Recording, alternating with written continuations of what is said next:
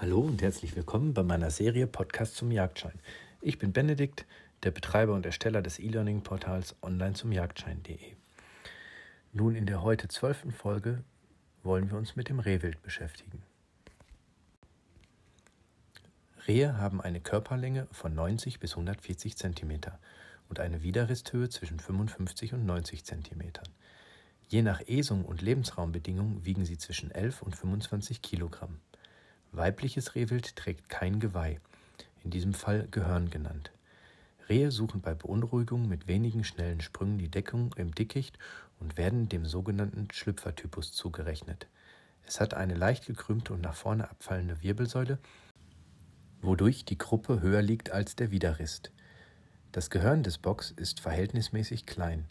Die keilförmige Körperform ist dem lautlosen Durchwinden von dichter Vegetation angepasst.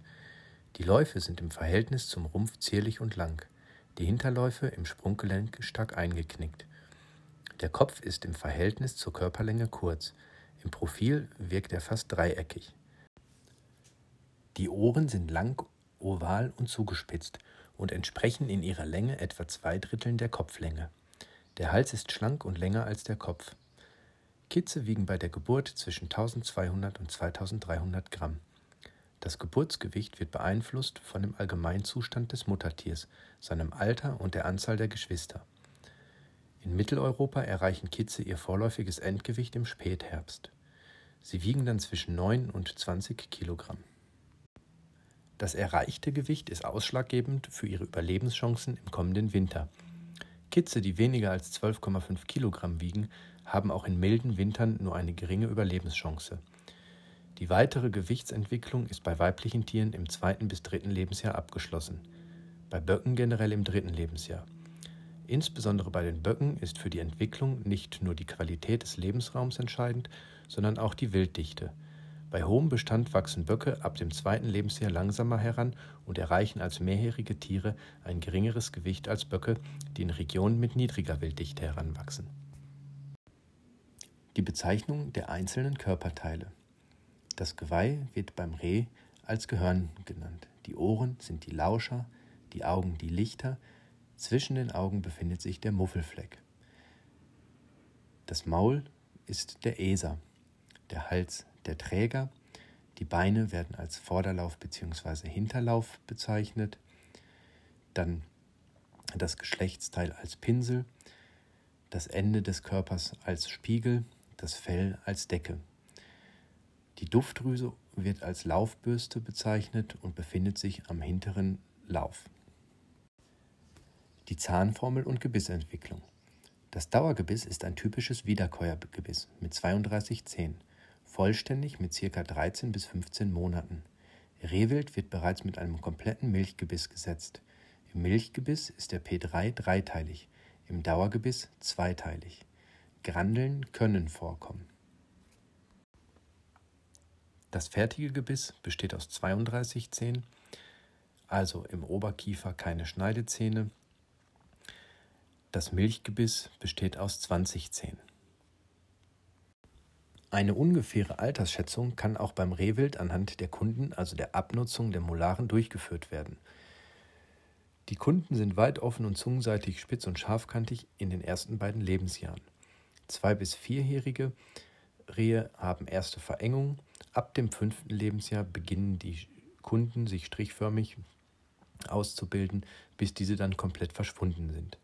Bei Rehen ist die Zahnabnutzung in der Regel so stark, dass sie selten ein Alter von mehr als 10 bis 12 Jahren erreichen.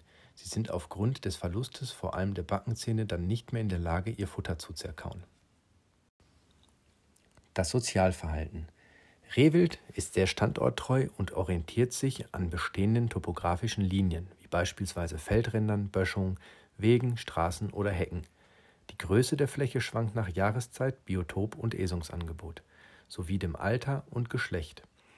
In der Regel sind die Aktionsräume im Sommer sehr klein und in den übrigen Jahreszeiten etwas größer. Im Sommer leben Rehe einzeln, da sie als Selektierer in direkter Nahrungskonkurrenz zueinander stehen. In ihrem Aktionsraum bevorzugen Rehe die Ruhezonen, die ihnen einen optimalen Überblick über die Umgebung erlauben. So finden sich Ruheplätze häufig an Hügelkuppenrändern oder Hangterrassen.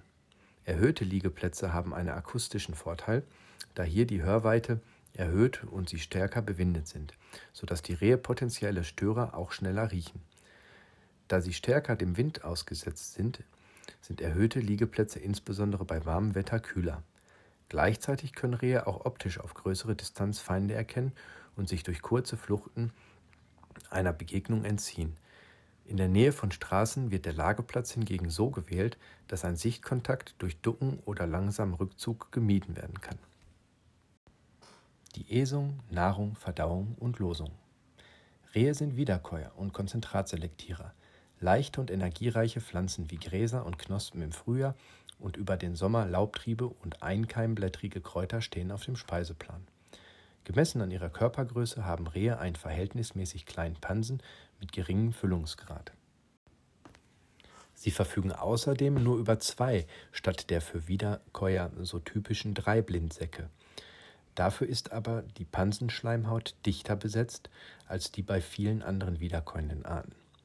Der Herbst und Winter bietet Schachtelhalme, Fahne und Bärlappgewächse sowie Knospen und Brombeeren als Äsung. Gräser, Knospen und Brombeeren dann im späten Winter. In der Regel enthält die natürliche Nahrung so viel Feuchtigkeit, dass sie nicht zusätzlich trinken müssen. Bei zunehmender Trockenheit sind Rehe jedoch regelmäßig auch an Wasserstellen zu beobachten. Weiterhin gehört mit zu der Nahrung eines Rehs Heidelbeere, großes Hexenkraut, Waldziest, gemeiner Holzzahn, Efeu, Hainbuche, Besenheide, roter Hartriegel, gewöhnlicher Liguster und Hasel. Die meisten der von den Rehen geschätzten Äsungspflanzen sind stickstoffanzeigende und damit besonders eiweißreiche Pflanzen. Stark duftende Pflanzen werden von Rehen stark verbissen, was ein Indiz dafür ist, dass Duft- und Geschmacksstoffe den Verbissgrad wesentlich mitbestimmen. Giftige Pflanzen wie Maiglöckchen oder Tollkirsche werden vom Reh gemieden. Rehe esen auch auf landwirtschaftlichen Nutzflächen. Raps gehört zu den Nutzpflanzen, die besonders stark verbissen werden und spielt in intensiv genutzten Agrarlandschaften vor allem im Frühjahr eine große Rolle in der Ernährung der Rehe. Gerste wird dagegen nur als junge Pflanze geäst, während die kurzgrandigen Weizen- und Hafersorten eine bevorzugte Äsungspflanze im Hochsommer sind. Daneben können durch Lagerstellen im Getreide Schäden entstehen. Generell wird jedoch davon ausgegangen, dass ein dem Lebensraum und äsungsbedingten angemessener Rehwildbestand keine nennenswerten Wildschäden im Feld anrichtet. Anders dagegen ist es mit Waldschäden durch Rehverbiss. Sinne und Lautäußerung. Sehr ausgeprägt ist der Geruchssinn. Rehe sind in der Lage, bereits geringe Duftreize wahrzunehmen und riechen einen Menschen aus einer Entfernung von bis zu 400 Metern. Da die Augen seitlich stehen, kann das Reh, ohne den Kopf zu drehen, einen weiten Umkreis überblicken. Rehe reagieren besonders auf Bewegung. Das Erkennungsvermögen für unbewegte Gegenstände ist nicht sehr hoch entwickelt. Über die Leistungsfähigkeit des Gehörsinns gibt es unterschiedliche Einschätzungen, da Rehe auf verschiedene Laute sehr unterschiedlich reagieren. Ein bellender Laut ist die auffälligste und am häufigsten zu vernehmende Lautäußerung des Rehs. Belllaute sind meist dann zu hören, wenn Rehe aufgeschreckt werden, aber die Ursache der Störung noch nicht identifiziert haben. Der Laut drückt eher Erregtheit und Aggression als Angst aus. Ein bellendes Reh signalisiert dem Störer unter anderem, dass es ihn entdeckt hat. Für einen potenziellen Fressfeind ist in diesem Fall eine weitere Annäherung sinnlos. Seinen Artgenossen teilt das Reh über das Bellen auch mit, wo es sich befindet. Mit fiependen Lauten locken sich Kitz und Ricke dagegen gegenseitig. Auch während der Brunft ruft die Ricke fiepend nach dem Bock. Für den Bock ist dagegen beim Treiben der Ricke oder beim Vertreiben eines anderen Bocks häufig ein keuchendes, pfeifendes Schnauben zu vernehmen. Der Haarwechsel. Leid, Grannen und Wollhaare sind die Bestandteile des Haarkleides. Die Deckhaare bilden die Grannen- und Leithaare, darunter liegend die sehr dünnen Wollhaare. Die Färbung von Rehwild ist oft sehr unterschiedlich, von braun-rot bis zu einem fahlgelb. Die Innenseite der Läufe und der Unterbauch sind heller und gelblicher. Der Spiegel hebt sich vom übrigen Fell ab und ist gewöhnlich von gelblich-weißer Farbe. Böcke haben am Kinn und an jeder Seite der Oberlippe einen kleinen weißen Fleck, den Muffelfleck. Die Lauscher sind auf der Außenseite braun-grau mit einem dunklen bis schwarzen Rand. Innen ist das Ohr dagegen hellgrau bis weiß. Der Wechsel vom Sommer zum Winterkleid erfolgt im September und Oktober. Er verläuft zunächst unauffällig, weil die roten Sommerhaare das wachsende graue Winterhaar lange optisch überdecken. Aber der erkennbare Haarwechsel verläuft dagegen sehr schnell und ist innerhalb einer Woche abgeschlossen. Im Winter variiert die Farbe des Haarkleides zwischen hell und dunkelgrau. Auch im Winterhaarkleid ist die Körperunterseite heller als die Körperoberseite. Der Wechsel vom Winter ins Sommerkleid erfolgt von März bis April. Die Decke der Kitze ist rotbraun und weist zunächst eine weiße Punktierung auf dem Rücken und den Flanken auf. Diese weiße Fleckenzeichnung wird ab einem Alter von einem Monat allmählich undeutlicher und verschwindet bis zu einem Alter von zwei Monaten. Farbabnormalien sind auch beim Rehwild nicht ungewöhnlich. Selten treten auch Albinofärbungen auf. In Mitteldeutschland gibt es eine große Anzahl sogenannter schwarzer Rehe, welche aber auch in anderen Regionen auftreten können. Die Färbung erklärt sich durch eine starke Vermehrung des schwarzen Pigments, das die Rotfärbung unterdrückt. Im Sommer sind bei diesen Tieren der Kopf bis zur Augenlinie, Nacken, Rücken und oberer Teil der Läufe glänzend tiefschwarz. Die Körperunterseite wirkt grauschwarz. Der Gehörnzyklus. Nur die Böcke tragen ein Gehörn, die bei den Böcken in Mitteleuropa durchschnittlich eine Länge von 15 bis 20 cm erreichen. Normal entwickelt weist es bei adulten Böcken drei Enden auf. Erst nach dem Abschluss der körperlichen Entwicklung erreicht die Geweihentwicklung ihren Höhepunkt. Bereits drei Monate alte Bockkitze entwickeln die Stirnfortsätze bzw. die Rosenstöcke. Diese sind aber von Haut und nicht von Bast umgeben. Diese wird im Dezember bis Januar abgescheuert und die Spitzen des Erstlingsgeweihs werden freigelegt. Bereits kurz darauf erfolgt der Abwurf und die Bildung des Folgegeweihs setzt ein. Das Geweih einjähriger Böcke ist als unverzweigter Spieß ausgebildet. Seltener kommen bereits bei einjährigen die für zwei- und mehrjährige Böcke typischen Stangen mit jeweils zwei bzw. drei Sprossen vor. Nach dem ersten Lebensjahr wird das Gehörn in der Zeit von Oktober bis November abgeworfen und beginnt sofort neu zu wachsen. Dieses wird ca. 60 Tage lang geschoben und endet im Januar. Ältere Böcke fegen ihr Gehörn sehr früh ab, ab März circa. Jüngere bzw. Jährlinge eher spät, Mai bis Juni. Frisch gefegte Gehörne sind weiß oder von anhaftendem Blut leicht gerötet. Durch das Fegen an Bäumen und Sträuchern dringen Rinden und Pflanzensäfte in die Poren der Stangen ein. Dadurch erhält das Geweih seine Farbe. Beim Rehbock ist es kein Horn im eigentlichen Sinne, sondern tatsächlich ein Geweih, aber man spricht hier von Gehörn. Die Lebensweise und das Territorialverhalten der Böcke. Böcke besetzen echte Territorien, die sie durch Sicht- und Duftmarkierung abgegrenzt und gegen andere Böcke verteidigen werden. Veränderung der Umwelt, beispielsweise aufgrund von Rodung, Anpflanzung oder Wechsel der landwirtschaftlichen Anbaumethode, führen in der Regel nicht dazu, dass ein Bock seine Reviergrenzen verschiebt oder sein Gebiet aufgibt. Grundsätzlich besetzen in Gebieten mit einer geringen Rehdichte, wo etwa zwei bis vier Böcke auf 100 Hektar vorkommen, alle mehrjährigen Böcke ein Territorium. Nicht aggressive junge Böcke werden häufig von den Revierböcken geduldet und halten sich in den Randzonen der Territorien auf. Zur Auseinandersetzung zwischen Böcken kann es das ganze Jahr über kommen. Die Kampfhandlungen begrenzen sich gewöhnlich auf Drohnen, Imponieren und Verjagen. Vor dem eigentlichen Kampf schreiten die Böcke im Stechschritt aufeinander zu. Dabei schlagen sie erneut mit den Hinterbeinen auf den Boden. Sobald die beiden Gegner unmittelbar frontal gegenüberstehen, senken sie gleichzeitig die Köpfe und der eigentliche Stoßkampf beginnt. Es handelt sich bei den Kampfhandlungen nicht um einen Beschädigungskampf. Bei gleich starken Gegnern kommt es häufig zu einem kreisförmigen Drehen.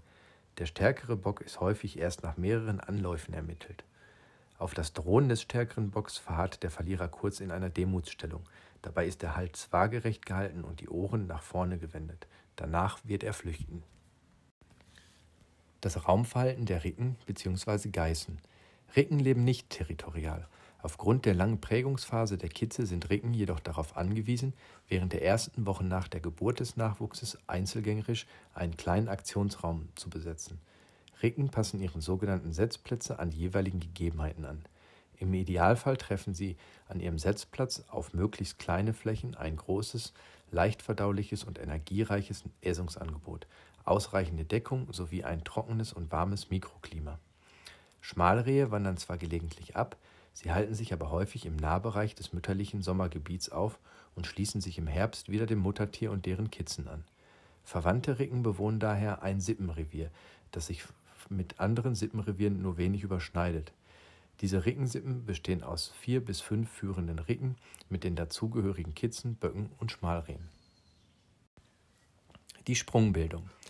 Rehwild schließt sich zu Beginn des Herbstes, wenn die Brunft abgeschlossen ist, zu Verbänden zusammen, die Sprünge genannt werden. Die Zusammensetzung und Größe von Sprüngen sind abhängig von der Bestandsdichte und dem Geschlechtsverhältnis, den Merkmalen des Lebensraums und dem Nahrungsangebot. In Waldrevieren mit geringeren Bestandsdichten, viel Deckung und einem guten Nahrungsangebot sind die Sprünge klein und bestehen häufig nur aus zwei bis vier Stücken. Rehe, die in offenen Flächen siedeln, können dagegen deutlich größere Verbände bilden. Sprünge werden in den meisten Fällen von einer Ricke geführt, die mindestens ein Kitz hat. Sie bestimmt bei Störungen die Fluchtrichtung. Sprünge beginnen sich im Spätwinter wieder aufzulösen, kurz vor der Geburt der Kitze. Im Mai ist diese Auflösungsphase abgeschlossen. Verbreitungsgebiet und Lebensraum. Rehwild kommt in fast ganz Europa vor. Optimale Bedingungen für Rehwild sind Waldgebiete und landwirtschaftlich genutzte Flächen und dem Vorkommen von Dickungen, Althölzer, Wiesen sowie mit Sträuchern und mit Kräutern bewachsene Schneisen und Wegränder. Die Höhenverbreitung reicht in alpinen Höhenlagen von bis zu 3000 Meter. Allerdings ist es in hochalpinen Regionen oberhalb der Baumgrenze und in offenem Grasland selten. Regionen mit strengen Wintern und hohen, lang andauernden Schneelagen sind für Rehe wenig geeignet, da sie sich in hohem Schnee nur schlecht fortbewegen und an Nahrung gelangen können. Rehe sind außerdem erfolgreiche Kulturfolger, die auch vom Menschen stark überformten Lebensräume besiedeln. Aufgrund ihrer verhältnismäßig geringen Größe genügen ihnen bereits kleine Waldreste oder Hecken als Deckung. Entsprechend besiedeln Rehe auch die offenen Feldflächen. Es wird zwischen den Ökotypen Waldreh und Feldreh unterschieden.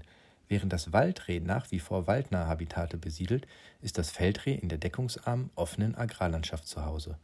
Hohe Vorkommen von Dammwild, Siegerhirsch oder Rothirsch beeinflussen auch den Bestand an Rehwild. Hier sind Rehe tendenziell seltener. Gegenüber Wildschweinen ist das Verhalten der Rehe unterschiedlich.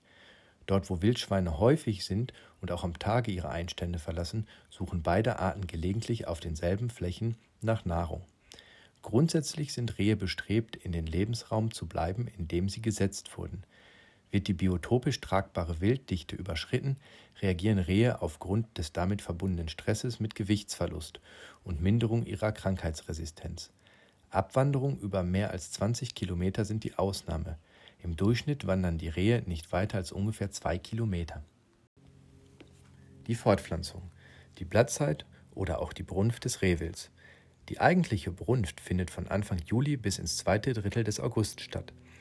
Nach milden Wintern tendenziell früher als nach langen und kalten Wintern.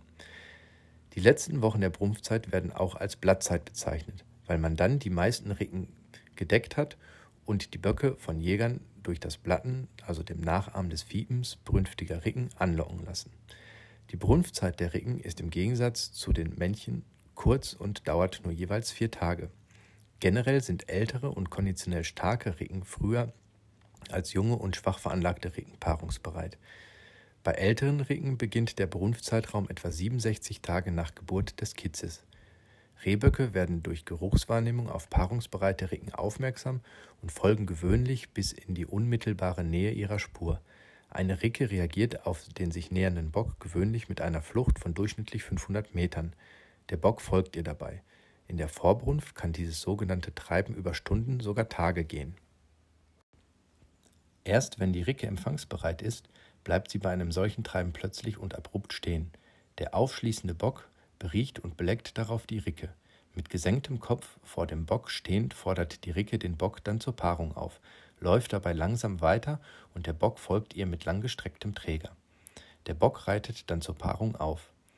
Böcke verlieren in der Brunft aufgrund des heftigen Treibens der Ricke und der häufig langen Suche nach brünftigen Ricken erheblich an Körpergewicht. Generell verpaaren sie sich nur mit sehr wenigen Ricken. Meist bleiben sie während der vier Tage, die die Brunft einer Ricke dauert, in der Nähe. Bei Rehen kommt es im Gegensatz zu anderen Hirscharten zur Keimruhe. Das befruchtete Ei entwickelt sich erst ab Dezember und führt zur Geburt der Kitze vorwiegend im Mai und Juni des folgenden Jahres. Die Gesamttragzeit beträgt durchschnittlich 290 Tage oder neuneinhalb Monate. Kurz vor der Geburt sucht die Ricke einen Setzplatz aus, meist eine wenig bewachsene Stelle in der Nähe guter Dickung. In der Regel wird ein Kitz gesetzt. Zwillings- oder Mehrlingsgeburten sind aber nicht ungewöhnlich. Bereits einige Minuten nach der Geburt beginnen Rehkitze mit ihren ersten Stehversuchen. Nach wenigen Stunden versucht es die ersten Schritte. Ab der dritten Lebenswoche beginnen die Kitze damit, selbst Grünfutter zu sich zu nehmen und stellen sich in der siebten bis zehnten Lebenswoche vollständig auf Pflanzennahrung um. Wildschäden. Verbiss- und Fegeschäden sind in nahezu allen Baumarten zu sehen, häufig Tanne, Eiche, Fichte und Buntlaubhölzer. Die Jagdzeit. Beim Rehwild sollte hier besonders die Länderregelung beachtet werden. Durch die Schadflächen und Kalamitätsflächen und sowie dem Borkenkäfer und Trockenheit der aktuellen Zeit sind diese entsprechend angepasst. Die normale Jagdzeit ist für Kitze vom 1. September bis zum 28. Februar, Schmalrehe 1. Mai bis 30. Januar, Recken 1. September bis 30. Januar, Böcke 1. Mai bis 15. Oktober. Die Fährte und das Trittsiegel. Typische Schalenabdrücke, jedoch wesentlich geringer als die des Rotwilds. Bei dem vertraut ziehenden erkennt man die parallel stehenden Klauen und in gleichmäßigem Abstand der Trittsiegel. Flüchtig öffnen sich die Klauen V-förmig und die Gangart bedingt ändern sich die Abstände der Siegel. Das war es mit der heutigen Folge zum Rehwild. Ich freue mich auf euer Wiederhören. Bis dahin wünsche ich Weidmanns Heil und Horrido.